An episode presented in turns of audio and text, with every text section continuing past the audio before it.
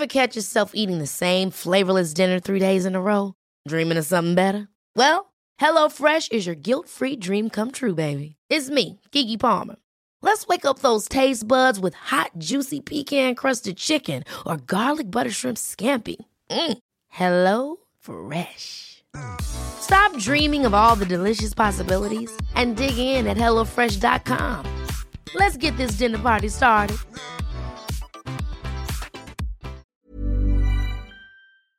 Se van acercando las vacaciones y si tienes un bebé en casa, seguro que te preocupa cómo organizar sus comidas durante los viajes, los días de playa o las salidas a la montaña. Una opción cómoda y muy socorrida son los potitos de Nutriben, porque saben cuánto te preocupa dar a tu bebé tarritos nutritivos y con todas las garantías. Los potitos se preparan aquí en España con los mejores ingredientes, como frutas, verduras, carnes o pescados, y solo emplean aceite de oliva virgen extra. Esos ingredientes tal cual se trituran, cocinan y se envasan al vacío para su correcta conservación. Y ya sabes que igual de importantes son los ingredientes que lleva un alimento como los que no lleva. Los potitos de Nutriben son tarritos que no contienen sal, azúcares añadidos, almidón, colorantes, conservantes, gluten o aceite de palma. Recuerda que los únicos potitos son de Nutriben. Gracias a Nutriben y a su marca Potitos por apoyar los buenos contenidos en este podcast.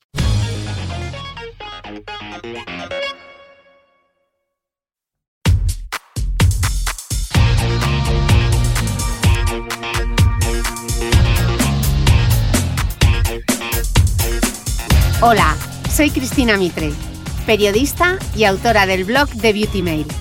Bienvenidos a mi podcast, donde todas las semanas charlaré con los mejores expertos de la cosmética, la nutrición, el fitness y el bienestar, para que te sientas bien y te veas mejor.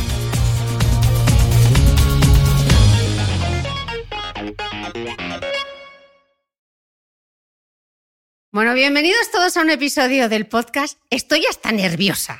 O sea, lo tengo que confesar, me he puesto nerviosa porque tengo mm, al micrófono a alguien a quien tenía muchísimas ganas de que viniese al podcast de Cristina Mitre, que ya le había dicho yo, pero ¿cuándo vienes? ¿Pero cuándo vienes? Desde la primera temporada.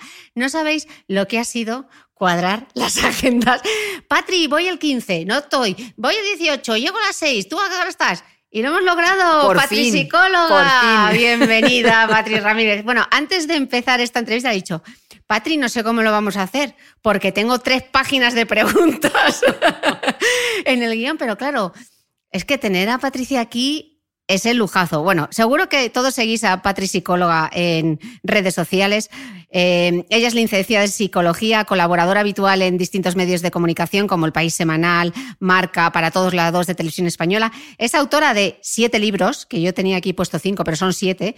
Es una divulgadora incansable, conferenciante, tuitera, youtuber, instagramer, corredora y la mujer que más post-it y más fluorescentes consume de toda España. Yo creo que te van a hacer, no sé, eh, te van a dar un premio o millas por, por todos los post-its que utilizas. No sé, yo creo que por lo menos la marca Post me podría llamar. Te podría Algo. llamar. Hombre. Y la marca de los fluorescentes, yo creo también. También. Alpino, que te llame Alpino.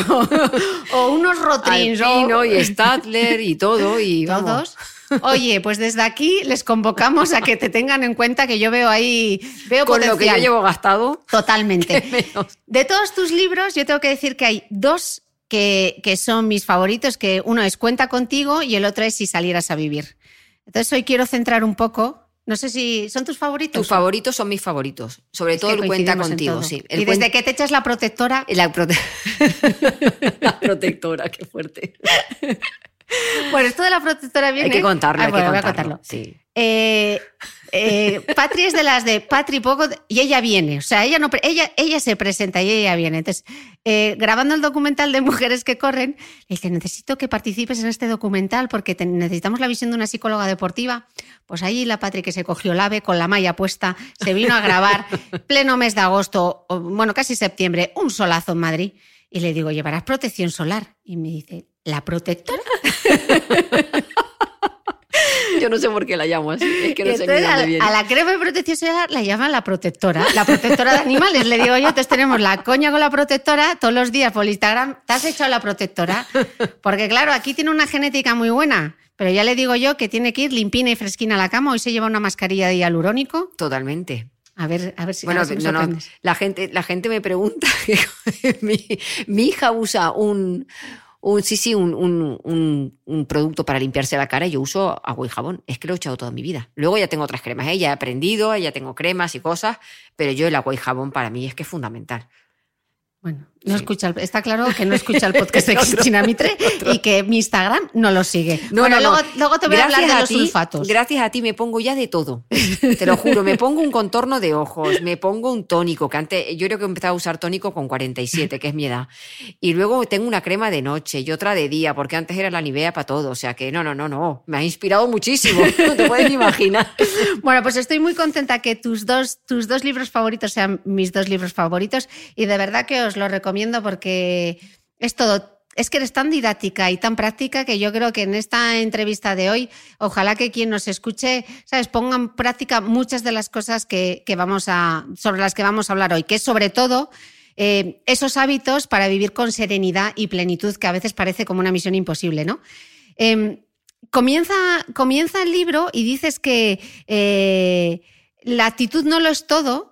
Y, más en este mundo de Instagram ahora que parece que todo es posible, que tampoco hay que estar en esa constante búsqueda de la superación personal como si la clave de la felicidad estuviese ahí, ¿no? Sí, y, y no puede estar ahí, porque si la clave de la felicidad está en la continua superación, nunca la vamos a alcanzar. Porque si es por superarnos, podemos superarnos cada día hasta en mejorar la ensalada que te comes. Entonces yo creo que la superación está bien, por supuesto, porque además nos educa en valores, como ser disciplinado, ser constante, el trabajo, el esfuerzo para conseguir nuestras metas, pero que las personas tenemos que aprender a vivir con lo que somos. Entonces a mí hay una frase que me encanta, que es tal y como está, es perfecto. Yo mañana puedo hacerlo mejor o dentro de un rato, pero ahora lo que he hecho es perfecto. Y tratar de que podamos ser felices y vivir serenos con esa sensación. Porque si no, lo otro es una carrera continua por ser cada día mejor. Y me parece que es, es un desgaste tremendo. Mm, Sin embargo, también dices que la actitud es algo que se entrena. Igual que en- entrenamos para una maratón, la actitud también la podemos entrenar, ¿no? Hombre, si por actitud ente- entendemos esa capacidad para, para tener fuerza de voluntad, para saber establecer prioridades, para coger un compromiso, para ser pacientes, ¿no? Esa actitud que nos lleva a conseguir las metas y los objetivos que nos proponemos, entonces claro que se puede entrenar, porque la actitud es como un conjunto eh, que, bueno, pues que define nuestra forma de actuar y que nos inspira o nos motiva para alcanzar cosas. Entonces, esa parte de la actitud, claro que se puede entrenar. Mm. Y, y- y la felicidad, Patrick, que tú decías que eh, eh, eh, cuando hablabas antes de la aceptación, que muchas veces la felicidad precisamente en lo que reside es en la aceptación, ¿no? Sí. Es que para mí la felicidad es como un, concepto muy, muy, muy abstracto, ¿no? Yo cuando, cuando digo que qué vida quiero, yo quiero una vida serena. Yo no quiero una vida feliz. Porque tú me preguntas ahora, ¿cómo te sientes? Yo ahora estoy feliz, estoy aquí contigo y lo estoy disfrutando, pero igual dentro de un rato no lo estoy. Entonces, la felicidad no es algo que tú puedas mantener 24 horas al día de una forma constante. La serenidad sí, porque estando feliz o estando enfadado, uno puede mantenerse sereno. Yo siempre digo que tú puedes discutir con alguien de forma serena y que tú puedes dar una charla de forma serena y que puedes llegar a casa y tener un montón de trabajo, pero ir eh, paso por paso de forma serena. Entonces, para mí, la, la clave de, de- de la vida está en encontrar esa serenidad. Mm, Entonces nos han vendido un concepto equivocado de lo que es la felicidad, ¿no? Sí, porque por felicidad es. eh, eh, felicidad que es estar todo el día sonriendo. Si entendemos, claro, cada uno como lo defina. Si por felicidad entendemos tener una vida plena, pues fantástico, ¿no? Una, una vida que uno se siente orgulloso de vivir, porque está haciendo lo que le gusta, porque se lleva bien con la gente, porque vive conforme a su escala de valores. Si eso es felicidad, entonces está bien vendido. Si es estar todo el día contento, entonces no. Porque Mm. existen un montón de emociones que tenemos que aprender a gestionar y que también forman parte de la vida y que nos dan mucha información y que tienen que estar ahí. Sí, emociones como la tristeza, eh, todas esas emociones que muchas veces no, se, no dan la cara tanto en redes sociales, ¿no? Sí, exacto. La tristeza, la frustración, los celos. La gente le, parece que los celos es lo peor, ¿no? Pues los celos es una emoción que te dicen que, que tú deseas tener algo que tiene otra persona y si entendemos bien los celos decimos, a ver, ¿cómo lo puedo conseguir? Igual que tengo que trabajar, igual que tengo que levantarme del sillón para ir a correr y poder tener esa vida más activa en lugar de la mía más sedentaria. O sea, esa parte de celos o de envidia que nos compara con los demás, si lo entendemos bien en lugar de verlo como una emoción horrible porque yo no quiero ser envidioso, pues seguramente nos inspira y nos ayuda a cambiar cosas. Mm. Entonces las emociones hay que entenderlas más que juzgarlas. ¿Y por qué en el caso de las mujeres la competitividad entre nosotras está tan mal vista? El hombre competitivo es como mírale qué competitivo es. Y la mujer competitiva es un poco, bueno, como a ti y a mí nos gustan decir tacos, sí. Eh, es un poco zorruca, ¿no? Sí, pues, pues no lo sé. Igual es que tenemos como asociada la imagen de la mujer de, yo creo que ya de antaño, ¿no? A una mujer dulce, eh, maternal, mm, bueno, pues que, que cuida, eh, pues la mujer cuando estaba en la cueva cuidaba de la prole, cuando estábamos hace 10.000 años en la cueva. Entonces, el cuidar por los demás eh, tiene como una conducta muy generosa de colaborar y cooperar y ahora no se ve pues ese rol que cambia, ¿no? Una mujer competitiva quiere decir que va a cuidar de ella y no va a cuidar de los suyos. Entonces, yo creo que hay una parte todavía que nos cuesta encajar en el cerebro, pero por lo que arrastramos de hace miles, cientos y miles de años.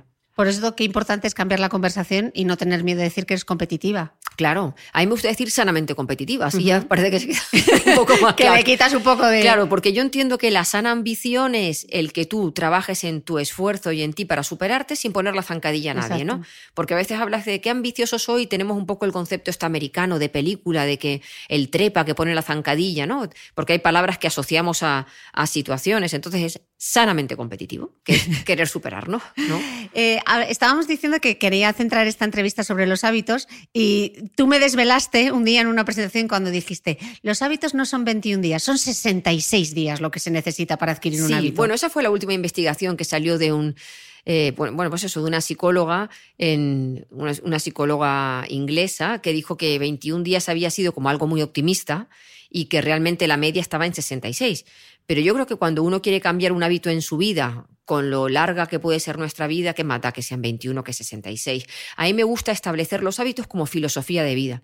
Entonces, cuando tú estableces un hábito como una filosofía de vida, realmente te da igual que sean 15, 20 o 30. Y yo pongo el ejemplo ahí de lavarse los dientes. Una persona que se lava los dientes a diario y lo tiene como filosofía de vida, si un día falla, no dice, ay, pues ya he caído otra vez, hasta el lunes me espero. No, tú al día siguiente lo coges porque forma parte de tu estilo de vida. Claro, es como las dietas, ¿no? Cuando vas a empezar a comer. El lunes empiezo. Claro, pues no. Pues no, empieza ya. Eh, empieza ya y más que una dieta es voy a empezar a comer de una forma eh, que disfrute, una cantidad que sea la apropiada, eh, voy a empezar a comer despacio, a prestar un poco más atención a, comer cosas saludables, ¿no? Porque la mayoría de, la gente que está a dieta dice, es que ya cuando no puedo más de tanto sacrificio, pues reviento y como. Claro, porque igual tenemos que establecer una comida saludable que no suponga un sacrificio para poder, poder pues, comer bien. Yo no tengo la sensación de hacer dieta y, y como de forma pues no como muchísimo, como de forma saludable, intento elegir alimentos que no estén procesados, cocinar yo, pues porque te cuidas, porque te gusta cuidarte y te gusta mimarte, ¿no? Que muchas veces eso también. La alimentación para mí es un punto importante y yo creo que cuidar tu cuerpo es una forma de respetarte, mm. ¿no?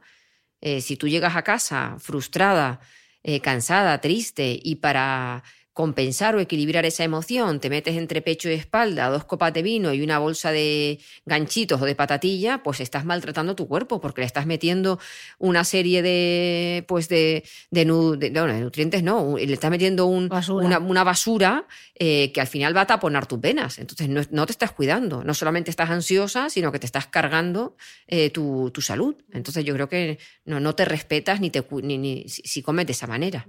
Una de las mayores dificultades a veces a la hora de, eh, de, adquirir un nuevo hábito o cambiar determinados hábitos es que siempre decimos la falta de tiempo. Es que yo no tengo tiempo. Entonces tú sentencias, que, que tienes toda la razón del mundo, y dices, el tiempo es exactamente el mismo para todo el mundo.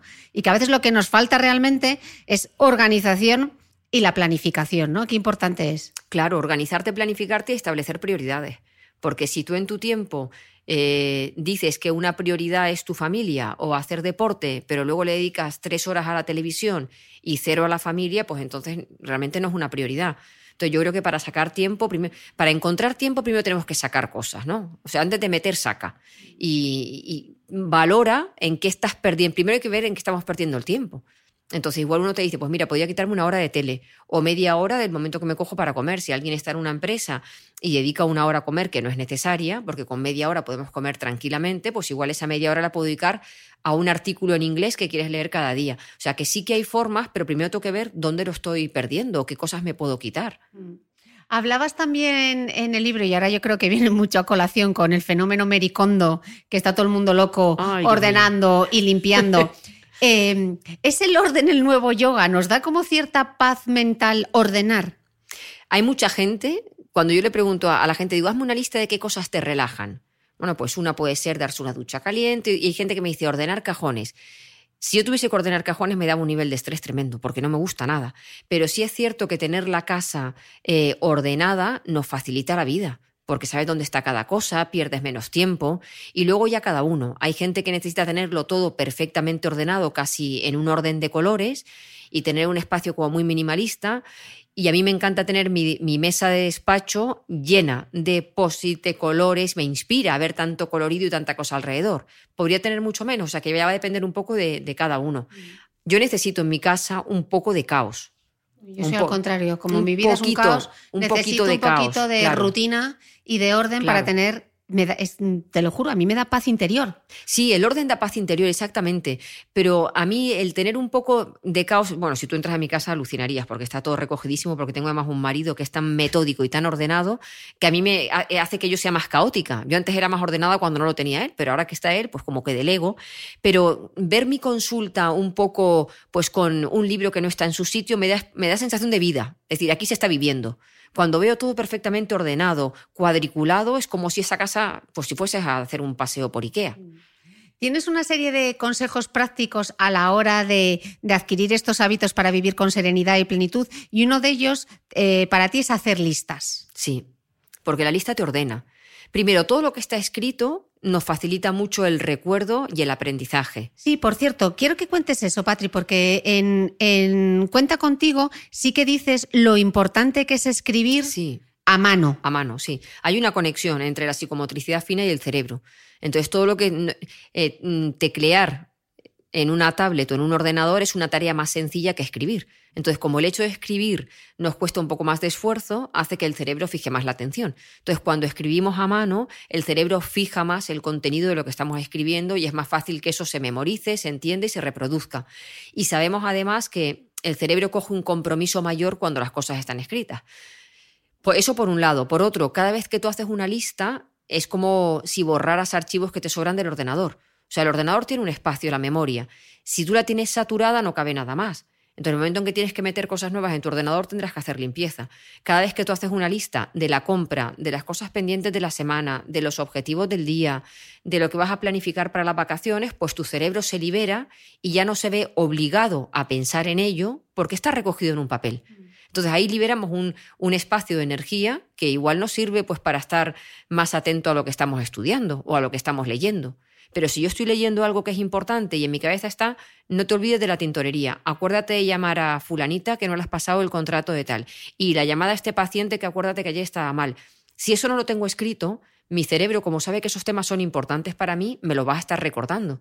Y a medida que me los recuerda, me saca la atención de lo que estoy leyendo. Mm. Entonces tú coges, te liberas, apuntas todo eso, con ello dejas de pensar y te puedes centrar en lo que estás. Y hay que diferenciar esas listas de prioridades o lo que es urgente y lo que es importante, porque claro, si nos ponemos a hacer listas de todo lo que tenemos que hacer, Seguramente alguna persona especialista en gestión del tiempo te diría que sí, que diferencies lo importante, lo urgente, pero a veces no sé ni diferenciar. Mm. Yo en mi día a día tengo POSIT en la agenda, que lo voy pasando de una hoja a otra, porque hay gente que se lo apunta en la misma hoja el viernes 18. Claro, pero si el viernes 18 no lo has cumplido, pues yo lo pongo en un POSIT y lo paso al día siguiente, ¿no?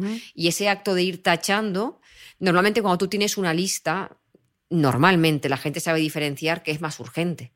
Es aquello que tienes primero que entregar o que te condiciona el paso siguiente y si no haces un cuello de botella. Entonces, normalmente sí que lo sabemos, sabemos qué cosas pueden esperar y cuál no. Y uno va pasando el POSIT y ya está. Y hasta que termine de tacharlo todo. ¿Recomiendas anotarlo todo? Todo. Yo lo anoto todo. Yo anoto eh, todo. Cumpleaños, eh, es que si no lo olvido todo, la lista de la compra, las los llamadas pendientes de, de, coger cita con el médico, sea, todo ese tipo de, cosas de tu día a día eh, pues lo- yo lo anoto todo, por supuesto. Vale, entonces hacer listas, anotarlo todo, delegar. Delegar, Delegar, qué importante. Claro. Con este rollo de la superwoman de llego a todo, puedo con todo yo. Claro, no, no, no, hay que delegar y hay que delegar en, hay que delegar en la pareja, hay que delegar en la gente que trabaja con nosotros, hay que delegar en los hijos que pueden hacer muchas cosas, hay que comprometer a, la- a las demás personas. Si siempre lo haces tú, ¿no? Y no enseñas a nadie, pues siempre tendrás que hacerlo tú.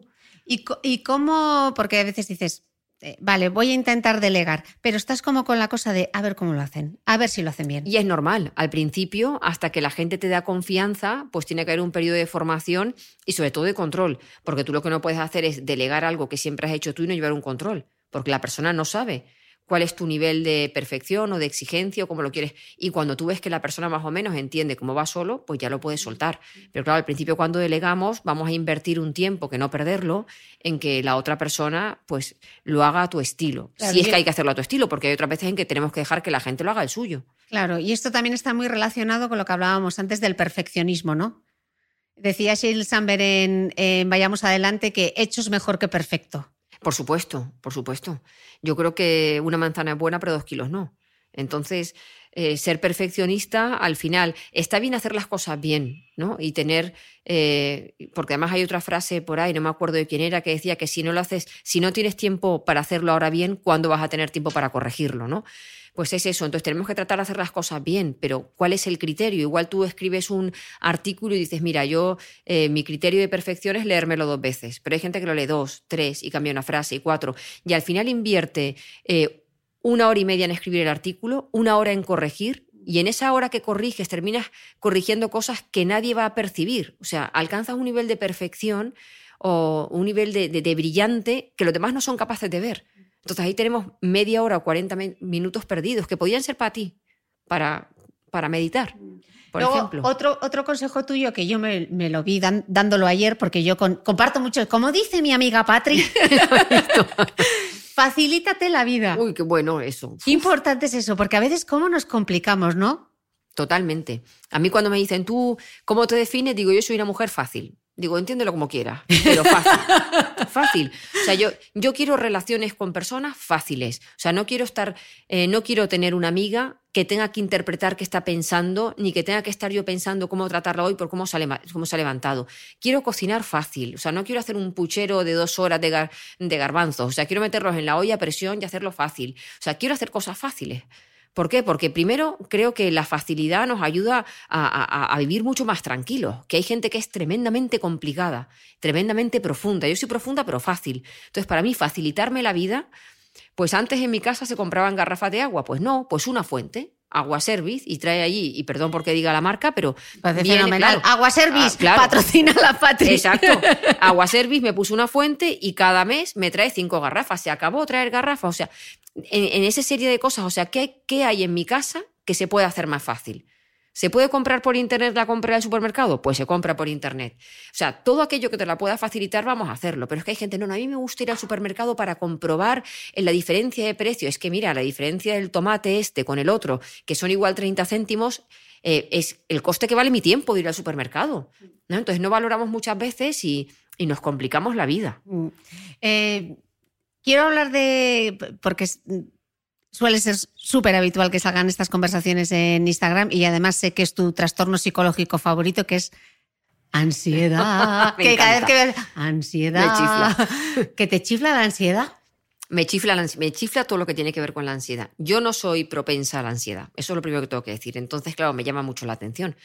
Porque en mi, en mi, en mi obsesión por hacer las cosas fáciles, pues claro, yo no anticipo el peligro, soy un poco, en ese sentido, un poco fácil. Si no anticipo el peligro, creo que las cosas van a salir bien, no me da por pensar que la gente me va a fallar. O sea, y, y- y el ansioso le pasa todo lo contrario. Los amigos le van a fallar, los proyectos no le van a salir, se va a encontrar con un montón de obstáculos, eh, la gente va a hablar mal, va a hacer el ridículo, tiene miedo a meter la pata, no estar a la altura.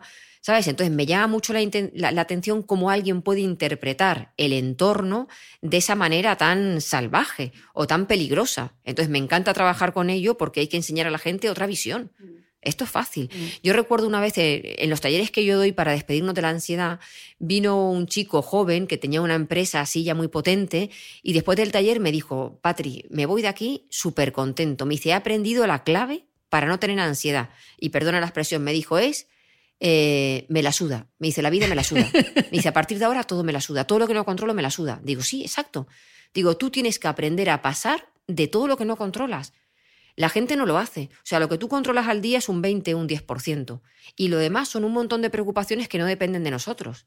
Y tienes que pasar. Entonces la gente te dice, pero ¿cómo voy a pasar de algo que me preocupa? Porque no lo puedes solucionar. Mi hijo se fue con 13 años en agosto a Canadá. Mi hijo es tremendamente despistado. Ya lo es en Zaragoza. Yo no puedo estar pensando, se habrá puesto los guantes, están a menos 20 grados y llevará ahora la camiseta térmica. No puedo, no lo sé. Si coge unas anginas, las cogió. Si se pone malo, se pondrá malo. Y fíjate que en estos seis meses se ha puesto menos malo que cuando está en Zaragoza y lo controlo. O sea, que es que tenemos que desprendernos y, y distanciarnos de cosas que no controlamos. ¿Cómo se diferencia la ansiedad del estrés? Bueno, es que son distintos. Lo utilizamos por igual, pero son distintos. El estrés es un conjunto de situaciones que nos obligan a adaptarnos, por ejemplo, un cambio, de, eh, llamamos estresores, ¿vale? Un estresor puede ser el tráfico, un compañero del trabajo, cambiarte de ciudad, hacer una mudanza, una separación, y los estresores disparan en nosotros la respuesta a ansiedad.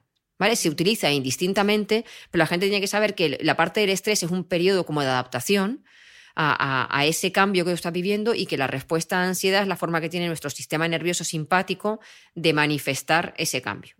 Dices en el libro que aunque de ansiedad y de estrés no nos vamos a, no se va a morir nadie, sí que es cierto que el estrés prolongado, prolongado puede dañar el hipocampo, la corteza prefrontal y la amígdala. Sí. Y eso afecta al rendimiento cognitivo, ¿no? Eso afecta al rendimiento cognitivo. De hecho, yo estuve cuatro años en el hospital, en el hospital clínico de Granada eh, valorando demencia y Alzheimer y allí venía mucha gente joven, 30 o 40 años, pensando que tenían un Alzheimer, para pasar las pruebas psiconeurológicas eh, del Alzheimer. Y lo que eran es un daño cognitivo eh, por culpa de la ansiedad y el estrés, porque lo que hace, tú cuando realmente la ansiedad es una respuesta ante una amenaza y esto viene genéticamente determinado desde que estábamos en las cavernas y en las cavernas la amenaza era la fiera. Entonces, cuando, cuando tú tienes una fiera delante, lo menos que necesitas es memoria o capacidad de atención y concentración. Tú necesitas concentrar toda tu energía en lo que es segregar cortisol y adrenalina para que haya una respuesta cardíaca vigorosa y puedas luchar o correr,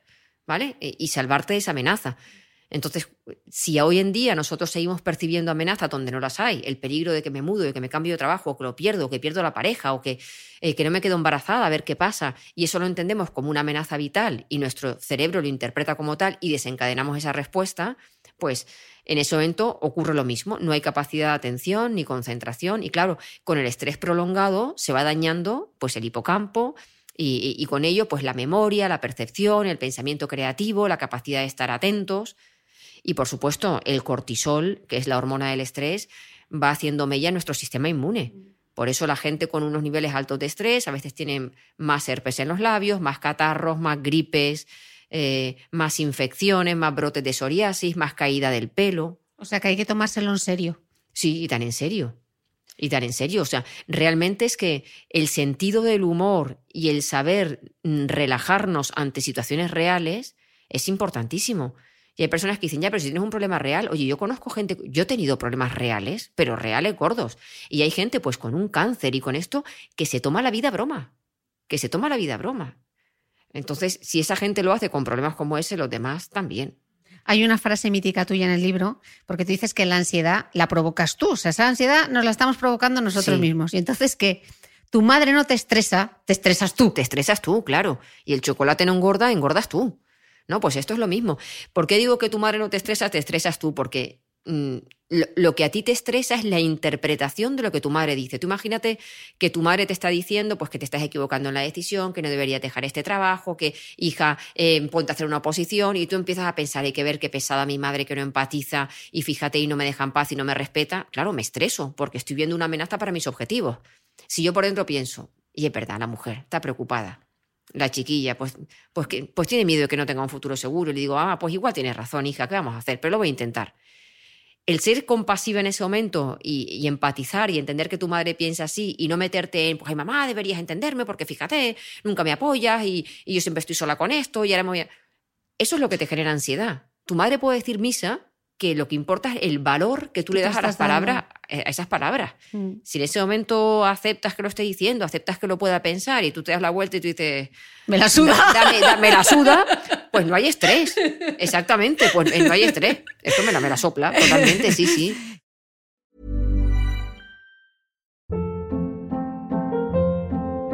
Hold up. What was that? Boring. No flavor. That was as bad as those leftovers you ate all week. Kiki Palmer here, and it's time to say hello to something fresh and guilt-free. Hello Fresh. Jazz up dinner with pecan-crusted chicken or garlic butter shrimp scampi. Now that's music to my mouth. Hello Fresh. Let's get this dinner party started. Discover all the delicious possibilities at hellofresh.com. Hey, it's Ryan Reynolds, and I'm here with Keith, co star of my upcoming film, If, only in theaters, May 17th. Do you want to tell people the big news?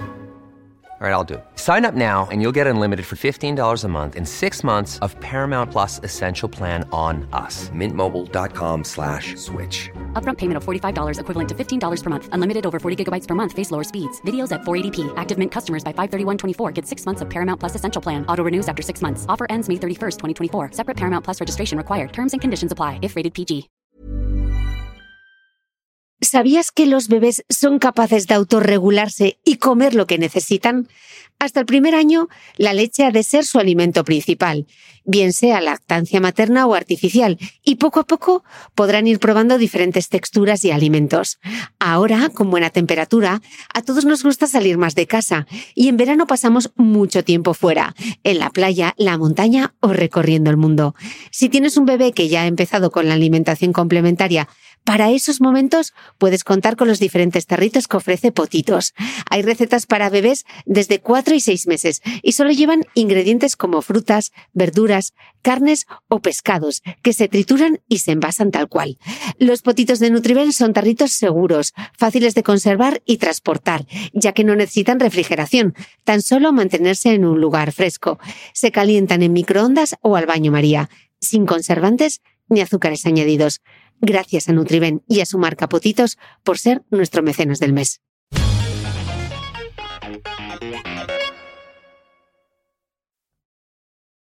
Eh, dices que claro que la, eh, que la ansiedad es como desear no tener fiebre nunca más. O sea, la ansiedad está ahí, es imposible. Lo que hay que aprender es a tolerarla, ¿no? A tolerarla. A tenerla ahí, tú sabes que está ahí.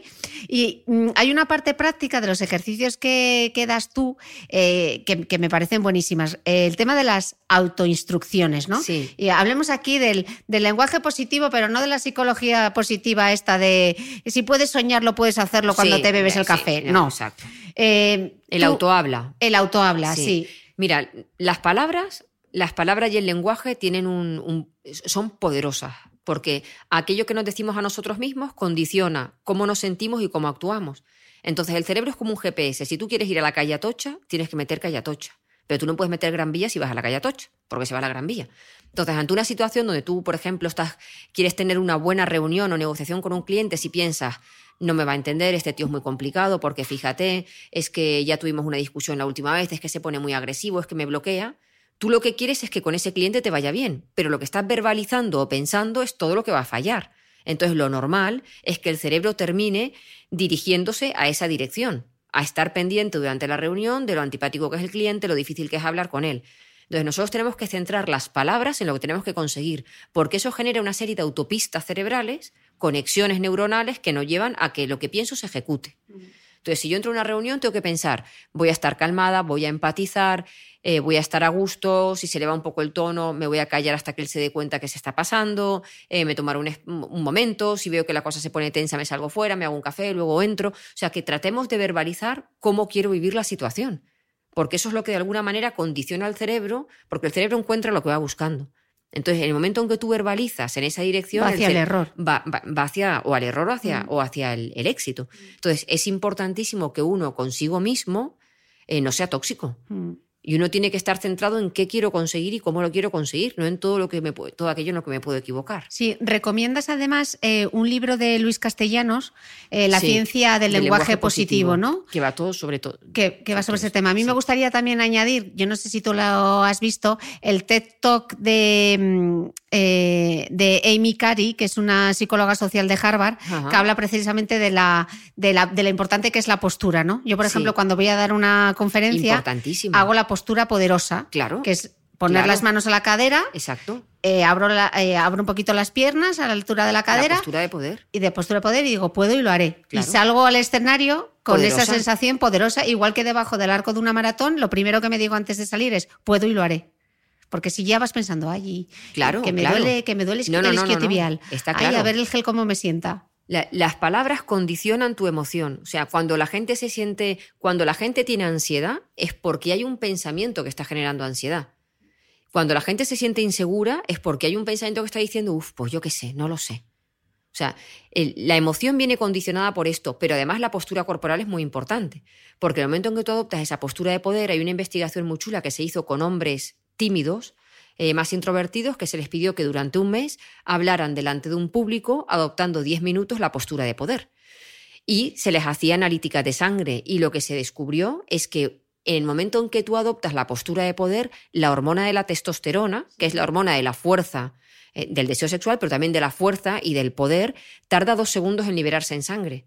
Entonces tú fíjate, claro, si tú eres capaz simplemente adoptando esa postura de poder de generar una hormona, una neurohormona eh, que te va a hacer sentir poderoso, pues es que tenemos ahí una herramienta vital. Vamos, todas a ponerse a hacer la postura, de, la postura poderosa. Os dejaré todos los links de la de Superman, la de Superman, la de Superman de toda la vida. Os dejaré todas las notas del podcast, ya sabéis que están disponibles en el blog en thebeautymail.es, así que no os preocupéis que no hay que tomar notas.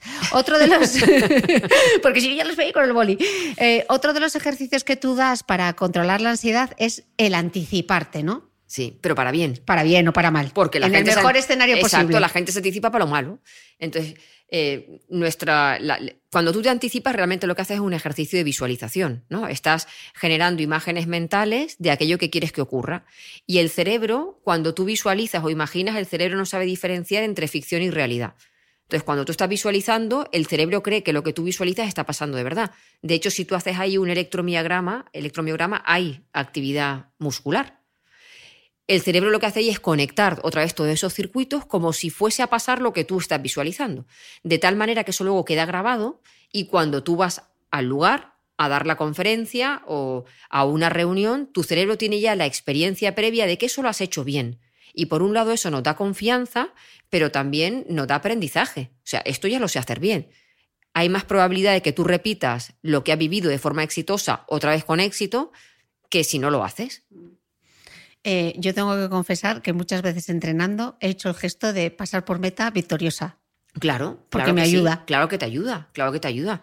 Y motiva. Mm. ¿no? Es un incentivo. Mm. Eh, otra cosa que vi en una presentación tuya, que era una slide con una vaca, era el rumiar, el rumiar los pensamientos que yo digo, el centrifugado mental, o la frase de los portugueses que a mí me encanta, que es desliga un complicómetro. Ese centrifugado mental, ese rumiar tipo vaca. Eh, tú hablas en el libro de la terapia de la aceptación y el compromiso. Entonces, hundemos un poco en este concepto. Mira, ahí tenemos que hacer, ahí tenemos que diferenciar primero tipo de pensamiento, ¿vale? Hay pensamientos que son útiles y otros inútiles. El 10, el 10 de los pensamientos o, de las preocupaciones suelen ser útiles, el 90% inútiles. Los energía malgastada. Sí, totalmente, claro. Entonces, ¿cuáles son los útiles? Las útiles son esas preocupaciones que aparecen en este momento que nos ponen nerviosos, pero que podemos atender. Si yo ahora estuviese en mi casa y mi hija aparece con 38 de fiebre, es útil que yo me preocupe, me ponga nerviosa, porque eso me va a enfocar en coger, llevarla a urgencias o, buscar un antitérmico o, ¿vale? Si a mí me llegara un mensaje y me, dice mi hija, mamá, tengo 38 de fiebre, es completamente inútil que yo empiece a rumiar y dar vueltas, hay que ver y que tendré y que no tendrá, porque no puedo hacer nada, porque estoy ahora en Madrid. Entonces, las cosas útiles, aunque nos hagan sentir mal, las tenemos que atender y solucionar, porque de hecho esa emoción que sentimos negativa, bueno, negativa o incómoda, nos lleva a atenderlo. Ahora, todo eso que nos preocupa sobre si perdemos o no el trabajo, si nos aceptarán o no nos aceptarán, si voy apropiadamente vestida a esta reunión o no voy, una vez que uno ya se ha vestido no se puede cambiar. Todo eso, darle vueltas, al final no nos va a llevar a nada. O estoy en un grupo y la gente pensará que esto que estoy diciendo es interesante o no es interesante, a la gente le gustará este podcast. Es inútil, no lo sé. Entonces, cuando no sabes algo, si tú empiezas a rumiar, lo que tu cerebro entiende es que tú le estás dando valor. Y por rumiar, me entiendo que tú razones tus pensamientos. Sí, mujer, a la gente le gustará, porque con eh, los podcasts de la Mitre gusta muchísimo. El mío, porque no iba a gustar? O sea, si yo me pongo a razonar, aparentemente me quedo tranquila un rato, pero dentro de media hora diré, va, pero es que he dicho una tontería, como un tren, que ya verás tú, y vuelve otra vez. O sea, cada vez que tú razonas un pensamiento, el cerebro lo eleva a un valor mayor. Entonces, la manera de que esos pensamientos desaparezcan algún día es que tú dejes de darle valor. Y para dejar de darle valor no los podemos razonar. Esa es la parte de aceptar. Entonces, una manera de aceptar es muy fácil, que cuando mi mente diga, y a la gente le gustará el podcast, yo le diga, bien, gracias, gracias mente, por avisarme de esto tan interesante. Ya te diré. Y lo dejo ahí. ¿Sabes? Lo, dejo No me enzarzo en una conversación. No, no hablo con él. O sea, es un pensamiento que entra en mi mente que yo agradezco que esté en mi mente porque es un aviso de algo trágico que puede pasar, que es que no guste el podcast, pero con el que yo no voy a hablar porque si me pongo a hablar con él, le estoy dando importancia, entonces vuelve con mucha más virulencia. Entonces ese tipo, lo primero es diferenciar esto es útil o inútil. ¿Vale? Este pensamiento es inútil. ¿Por qué? Porque no tengo la solución. Y como eres inútil, pues no voy a hablar contigo. Entonces, uno puede hacer eh, técnicas más cognitivas como, tengo un pensamiento que dice que puedo fallar en el podcast de la Mitre. Vale, gracias, mente. Ya está. O no voy a hablar contigo. O decirle, Ch, ya, ¿eh? O puede a ser. Mí ese me parece súper útil, ese ejercicio de mandar callar. Claro, sí, te puedes callar. O hay gente que es muy visual que prefiere ver algo visual. Entonces yo siempre le digo que lo dejen en leído. Digo, imagínate el pensamiento en el WhatsApp con dos tic azules. Ya está, en leído, no tienes que contestar. Y ahí hay un, un ejemplo o una metáfora que la gente puede entender. Si tú tienes a alguien detrás tuyo muy pesado, un chico o una chica que no te gusta, pero que no hace más que darte la paliza y te manda un mensaje al WhatsApp, ¿podemos tomar un café? Y tú le contestas por educación, lo siento, estoy muy ocupada. Pero mujer, algún día tendrás un hueco. Pues mira, no, no porque estoy con una carga de trabajo, pero ¿y el fin de semana? Pero es que estoy casada. No, ya, pero como amigo. O sea, cada vez que tú contestas, alimentas a esa persona. El día que la dejas en leído, pues el pensamiento o el chico vuelve a entrar, oye, pero un día tomaremos café, lo dejo en leído, no te escribe más. Entonces hay que dejar esos pensamientos en leídos. Mm. Tienes otro ejemplo en Cuenta contigo eh, a mí me gusta mucho ese libro porque eh, lo haces a través de metáforas y de historias, incluso casi cuentos, ¿no? Y hablas de, eh, del los, el curioso caso de la lata de los melocotones en almíbar, ¿no? Ese es para los pensamientos. Ese y el de la abuela. A mí me gusta el de la vajilla de la abuela y, el de, y el de la lata de melocotones. Claro. Porque ¿quién no tiene una lata de melocotones en su casa? Fíjate, es verdad. ¿Y por qué? ¿Y por qué? Yo, al final la mía reventó. Así te lo digo, se reventó, reventó. O sea, todos tenemos una lata de melocotones en almíbar que yo no sé por qué. Yo creo que lo traemos de casa. Yo creo que en todas las casas antes había melocotones en almíbar y seguimos comprando melocotones, la compra grande y metemos melocotones en almíbar.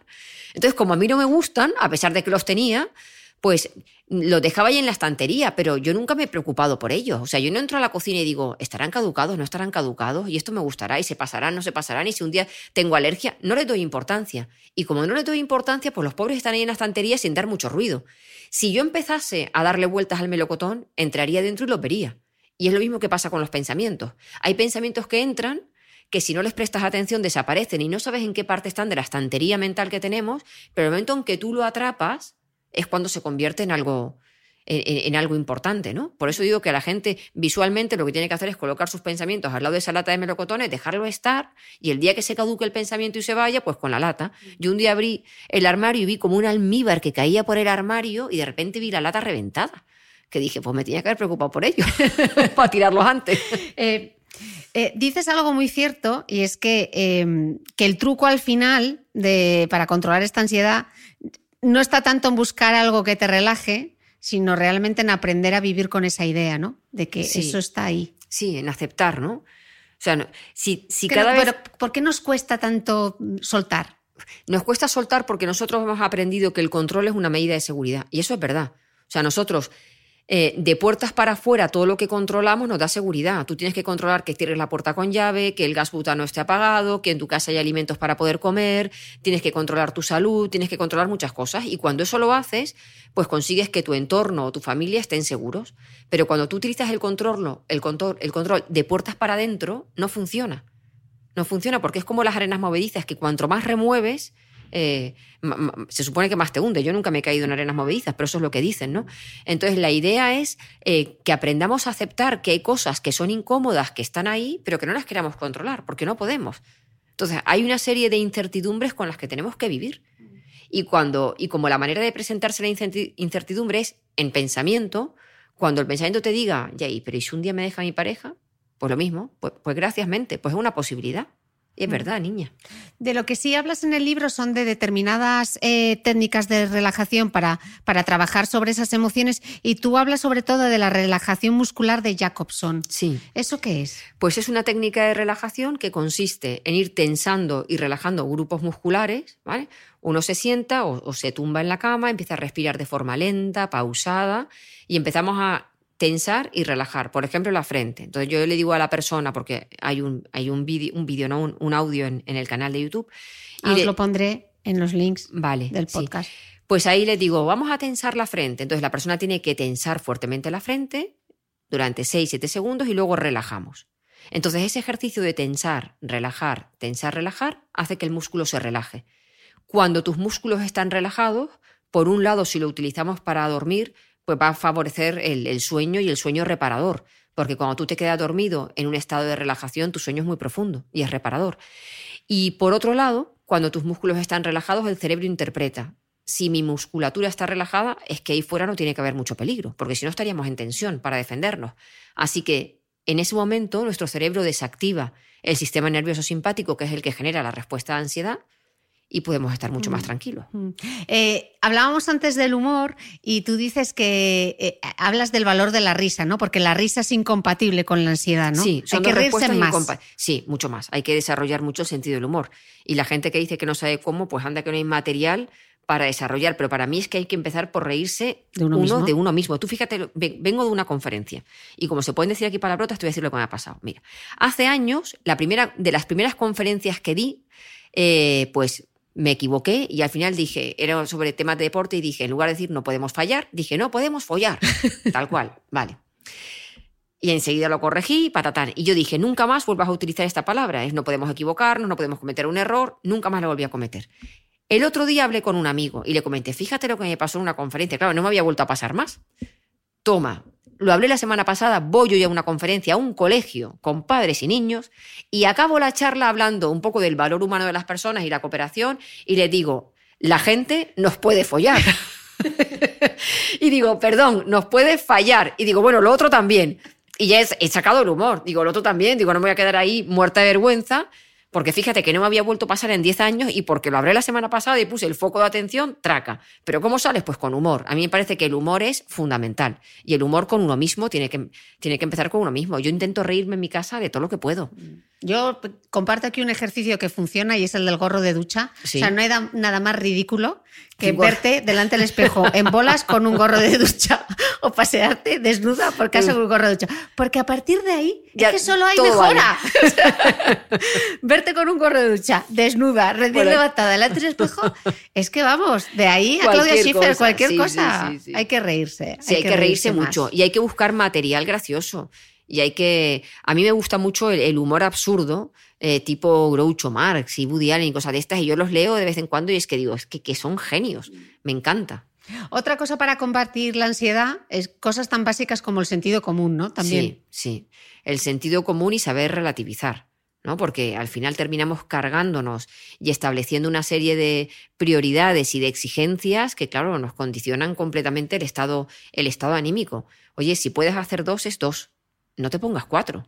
Un poco de sentido común. Y no, es que es lo que decíamos antes de facilitarnos la, de facilitarnos la vida. Mm. Y los hábitos de vida saludable, Patri. Y tú marcas dos en el libro que a mí me parecen súper importantes. Uno es el sueño, porque dices que sin descanso ni sueño difícilmente hay aprendizaje, ¿no? Sí. ¿Qué, qué nos pasa mientras dormimos? Porque hablas además eh, del papel que tiene la adenosina, que tú la llamas, que es el neurotransmisor tipo el fairy, ¿no? Sí, el- lo que limpia, lo que limpia. Eso va ¿Qué limpiando. nos pasa cuando Mira, dormimos? el sueño, durante la etapa del sueño, es como cuando pasamos la ITV. O sea, nosotros entramos a dormir, que hay mucha gente que se quita horas del sueño y lo que se quita son horas de vida. Entonces tú entras a- a- al sueño, imagínate que entras ahí a la auto- ITV y entonces ahí empieza, se empieza a reparar todo el daño que vivimos durante el día. O sea, se repara el daño celular, los neurotransmisores empiezan a equilibra- equilibrarse, aparece ese fairy que va limpiando toda la, toda la porquería que dejamos durante el día a nivel celular. Adenosina, ¿no? Adenosina, exactamente, ¿no? Nuestros neurotransmisores se equilibran, las hormonas también empiezan a funcionar mejor, de tal manera que, que, bueno, pues hay gente, por ejemplo, que no pierde peso porque duerme muy poco y sus hormonas relacionadas con el control del peso no funcionan. Entonces, si no hay un sueño reparador, difícilmente vamos a tener bien nuestras funciones cognitivas. Los neurotransmisores no funcionan, las hormonas no funcionan, y si no funcionan los neurotransmisores, no funcionan las funciones cognitivas, que son atención, concentración, memoria, pensamiento creativo, toma de decisiones, rapidez. ¿Vale? Todo eso no, no- no- hay un desgaste. Entonces, el sueño es básico. Cuando la gente viene a la consulta con un problema de ansiedad, yo antes de mirar por qué tienes ansiedad, primero valoro. ¿Tú estás durmiendo bien? Porque hay gente que me dice, no, duermo siete horas, pero siete horas ¿cómo? Porque si no es un sueño reparador, no vale. Luego pregunto si hacen ejercicio físico, porque la práctica de ejercicio físico es para la mente lo mismo, que, lo mismo sí. que el sueño. Mm. La meditación, el comer de forma saludable y el saber distanciarte de tus pensamientos. Entonces, con esas cinco cosas, la mayoría de las personas, salvo que uno tenga un problema realmente a nivel, bueno, algún trastorno psicológico grave, la gente debería funcionar. Tú en tus libros les le dedicas eh, un capítulo fundamental a, la importancia del ejercicio físico y en tu Instagram eh, te vemos que sales a correr con vueltas y hablas mucho de la importancia que tiene la actividad física, pero eh, dices algo que me parece súper importante y es que eh, el ejercicio, más allá de los beneficios psicológicos que tenga, es que es un rejuvenecedor mental, ¿no? Porque está implicado en la creación de nuevas neuronas, ¿no? Sí, exactamente. Claro, es que favorece, nuestro, cerebro tiene una característica que es la plasticidad, ¿no? Y nuestras, antes pensábamos que las neuronas se morían, pero no es verdad. Hoy en día está la neurogénesis y a partir de ahí generamos neuronas nuevas que se producen a través del ejercicio físico. Entonces, eh, hay estudios muy chulos en el que meten a, grupos de personas mayores, 60, 65 años, a que hagan prácticas de ejercicio eh, de 30 minutos al día, actividad física suave, y su cerebro cambia completamente. Su capacidad de estar atento, su memoria, eh, la velocidad del habla, los recuerdos, solamente con la práctica del ejercicio. Bueno, de hecho tú me, me recomendaste un libro que Sí. leí, el de nuestra amiga eh, Wendy, Wendy Suzuki, que eh, esta es una neurocientífica y el libro se titula Cerebro Activo, Vida Feliz y ella empezó a hacer un ejercicio que me dijo, Patri, esto tenemos que traerlo a España. ella hace el ejercicio intencional, que lo Intencional, llama, sí, lo sí. llama intensity. Inten- Eh, que básicamente lo que hacen es, pues imaginaros, una clase de aeróbic súper cañera y mientras van haciendo la clase... Con autoinstrucciones. Con autoinstrucciones. Exactamente. Las autoinstrucciones Sí, que nos decía Patri. Tú puedes. Sí, sí. eh, dale. Exactamente. Como, como palabras gatillo, ¿no? Sí, palabra gatillo que, que te van de alguna forma inspirando. Entonces, por un lado trabajas la parte física y por otro ese lenguaje positivo que decíamos que condiciona tanto las emociones.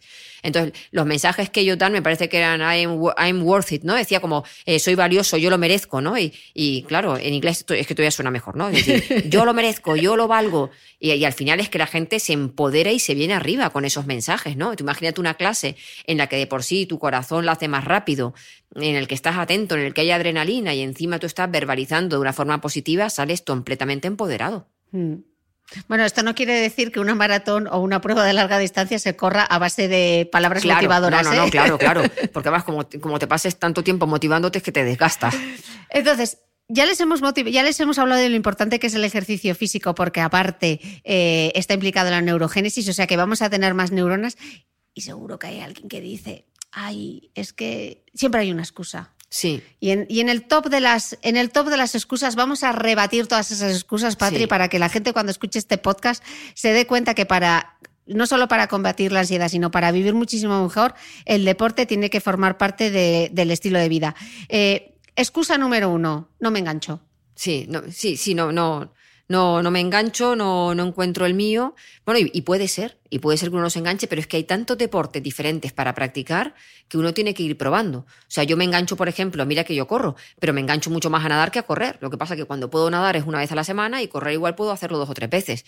Entonces uno tiene que ir probando hasta que encuentre, hasta que encuentre el suyo. Lo que no te puedes enganchar es a lo que hace tu vecina.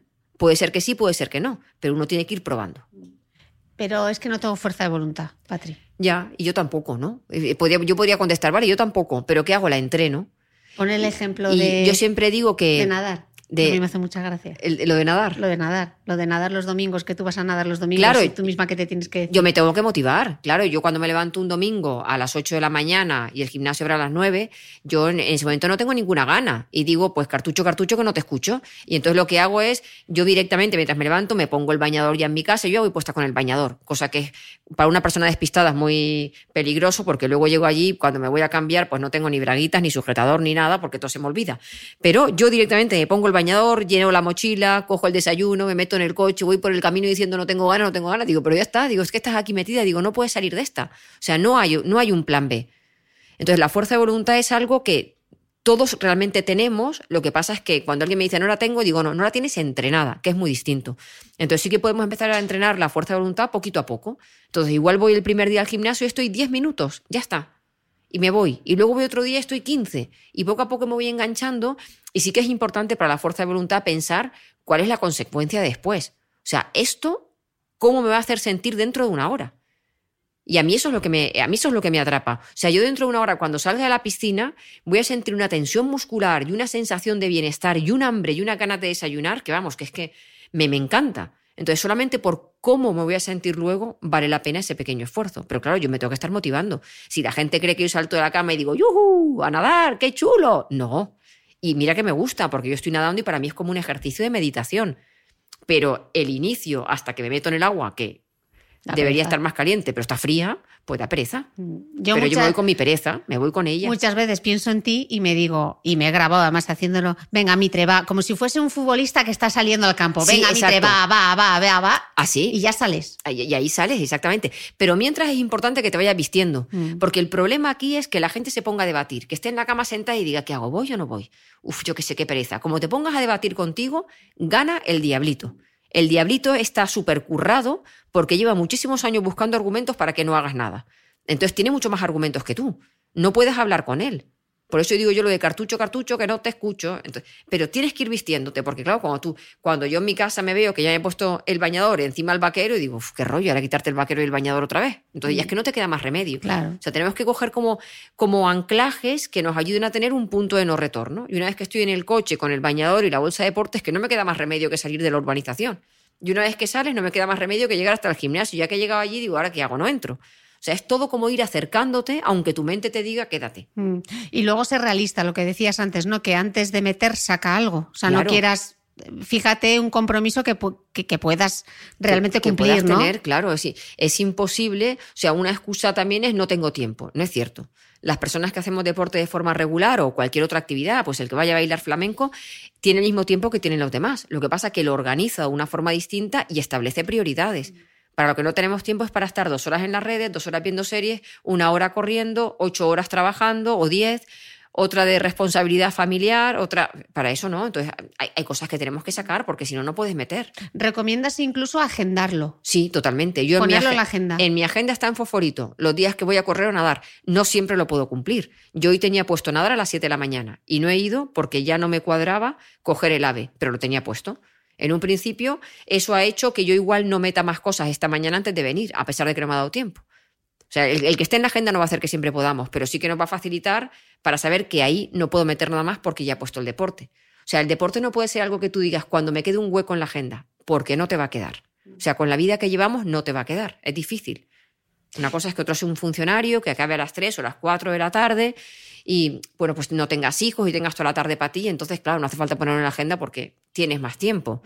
Pero Y luego dices también lo importante que es reforzar el logro, ¿no? Cuando has conseguido algo, que lo refuerces. Totalmente. Yo cuando salgo de nadar, te lo prometo, yo salgo de la piscina y sin llegar a la ducha digo, tía, eres la caña. Así me lo digo, digo, la caña, digo, qué fuerza de voluntad, Patri. O sea, yo me refuerzo. Luego la gente cuando me dice por ahí, ¿qué fuerza de voluntad? Digo, no, mujer, no. Pero a mí, vaya que si me lo digo. Y me meto en la ducha y digo, qué bien, digo, qué hambre, digo, qué a gusto, digo, qué, qué, qué. O sea, no hago más que decirme lo maravilloso que es porque necesito que ese esfuerzo vaya anclado a un estado de bienestar. Mm. Que eso es lo que voy a utilizar y voy a recordar el próximo día que me dé pereza ir a nadar. Mm, Totalmente. Eh, hay un apartado en el libro, y te lo he oído varias veces mencionar a ti, me parece importante porque está muy en línea con lo que yo suelo contar mucho eh, a través de la cosmética, sobre todo, la importancia que tiene y lo mucho que nos cuesta dedicarnos un tiempo eh, solo para nosotras. Sí, sí, porque, pues por lo que decíamos antes, ¿no? Porque se, considera que, que- que tienes que cuidar también de los demás y que el tiempo que te dedicas a ti parece que se lo robas a otra persona. Entonces, ese concepto no lo tenemos que quitar. Yo creo que es importante, eh, igual que creo que es importante pertenecer a la tribu y ayudarnos entre todos y colaborar, sí que es importante que una eh, se preste atención y se cuide porque va a mejorar nuestro estado anímico. Mm. Y que hay que reclamar ese derecho, ¿no? A dedicarte Claro, es tiempo. que tenemos ese derecho, por supuesto. Es que el día tiene un montón de horas y, y- y tienes que dedicártelo. Tú tienes que tener tiempo para leer, tienes que tener tiempo para cocinar si te gusta, para hacer tu deporte, y por eso no eres peor madre, ni mucho menos. Al revés, yo creo que es un modelo interesantísimo para nuestros hijos el ver que siendo madre tú puedes trabajar y puedes salir a correr y puedes atender a tus niños y puedes atender a tu pareja, que hay tiempo para todo, porque cuando ellos crezcan y tengan hijos sabrán que esa parte que tú te has dedicado es importante. Mm. Y actividades que, sea, que te hagan sentir bien, ¿no? Por ejemplo, tú dices que no siempre te da tiempo a hacer todas esas cosas que a ti te gustan, pero que de todas esas cosas que te gustan intentas hacer alguna de ellas. Alguna, Por sí. ejemplo, que a mí me, me hace muchísima gracia la de leerte el marca con tu café a solas. Me, me chifla, exacto. Ese es tu plan. Yo irme a una cafetería, ¿no? Pues como yo tengo la consulta en casa, pues no siempre puedo ir a una cafetería, pero cuando a veces tengo que ir al centro a hacer cualquier cosa, ese momento de me yo salgo a una hora antes para sentarme en una cafetería, pedirme un café con leche y leer el marca. Me encanta, o sea, ese momento para mí es súper especial.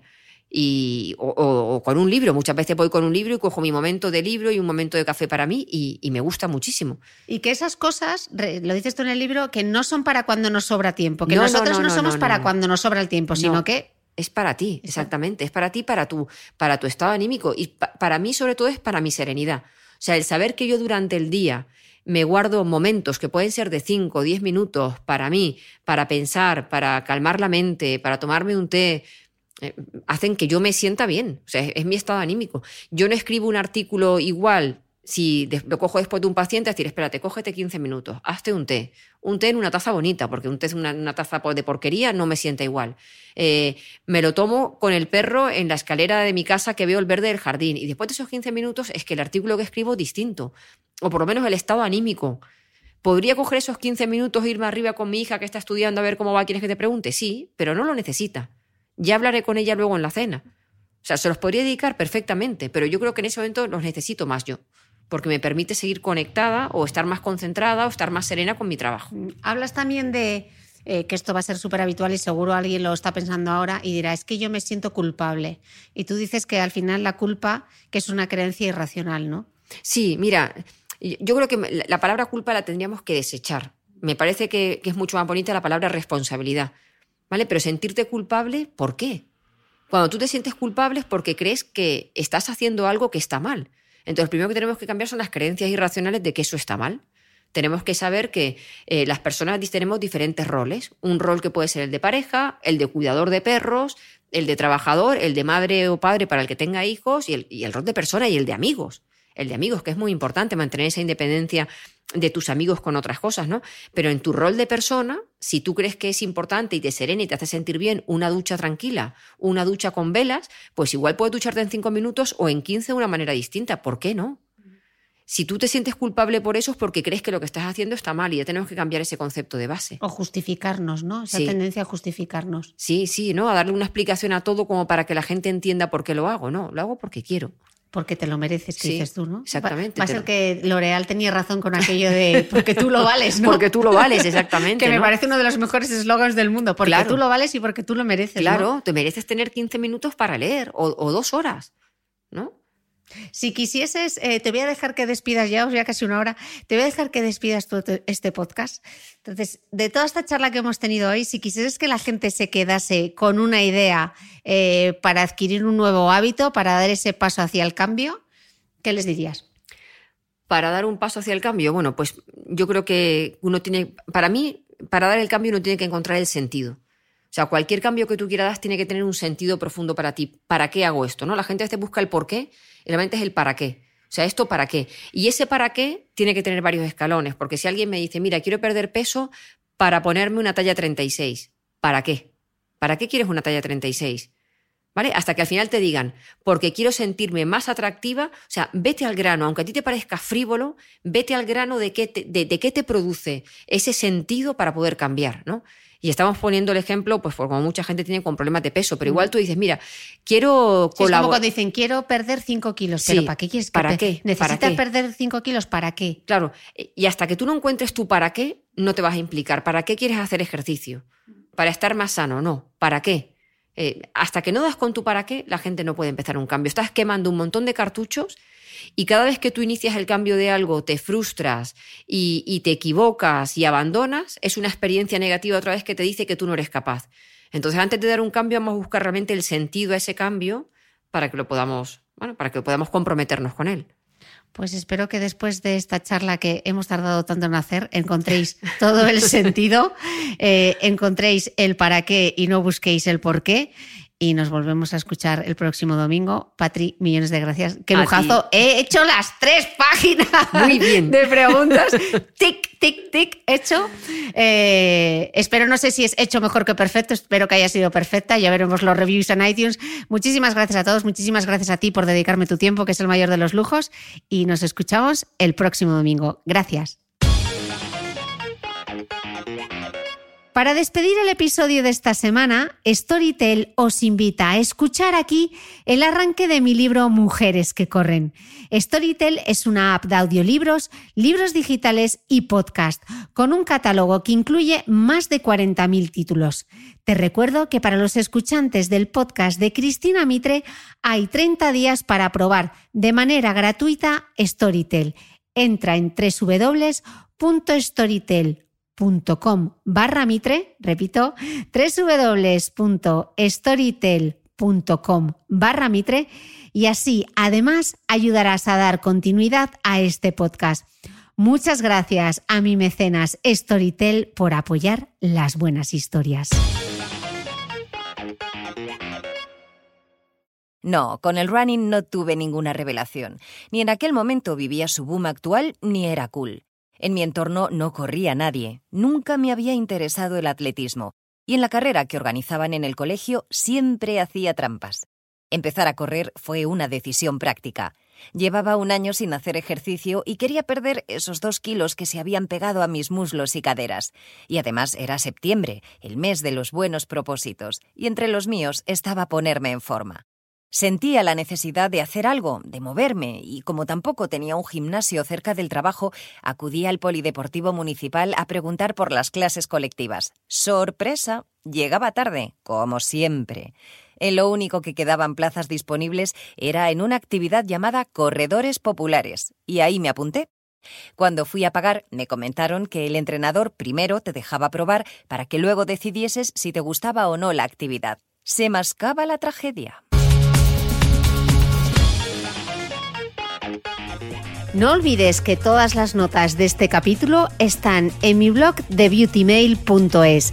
Además, si no quieres perderte ningún capítulo del podcast de Cristina Mitre, suscríbete a thebeautymail.es y a cualquiera de las aplicaciones en las que puedes escuchar mi podcast, como Spreaker, Apple Podcast, Spotify, Evox y YouTube. Solo tienes que buscar el podcast de Cristina Mitre y darle a suscribir. Y un último favor, si entras en iTunes y me dejas un comentario y además me regalas unas estrellas, ayudas a que este podcast tenga cada vez más visibilidad y pueda seguir creciendo. Te espero el próximo domingo con una nueva entrega del podcast de Cristina Mitre.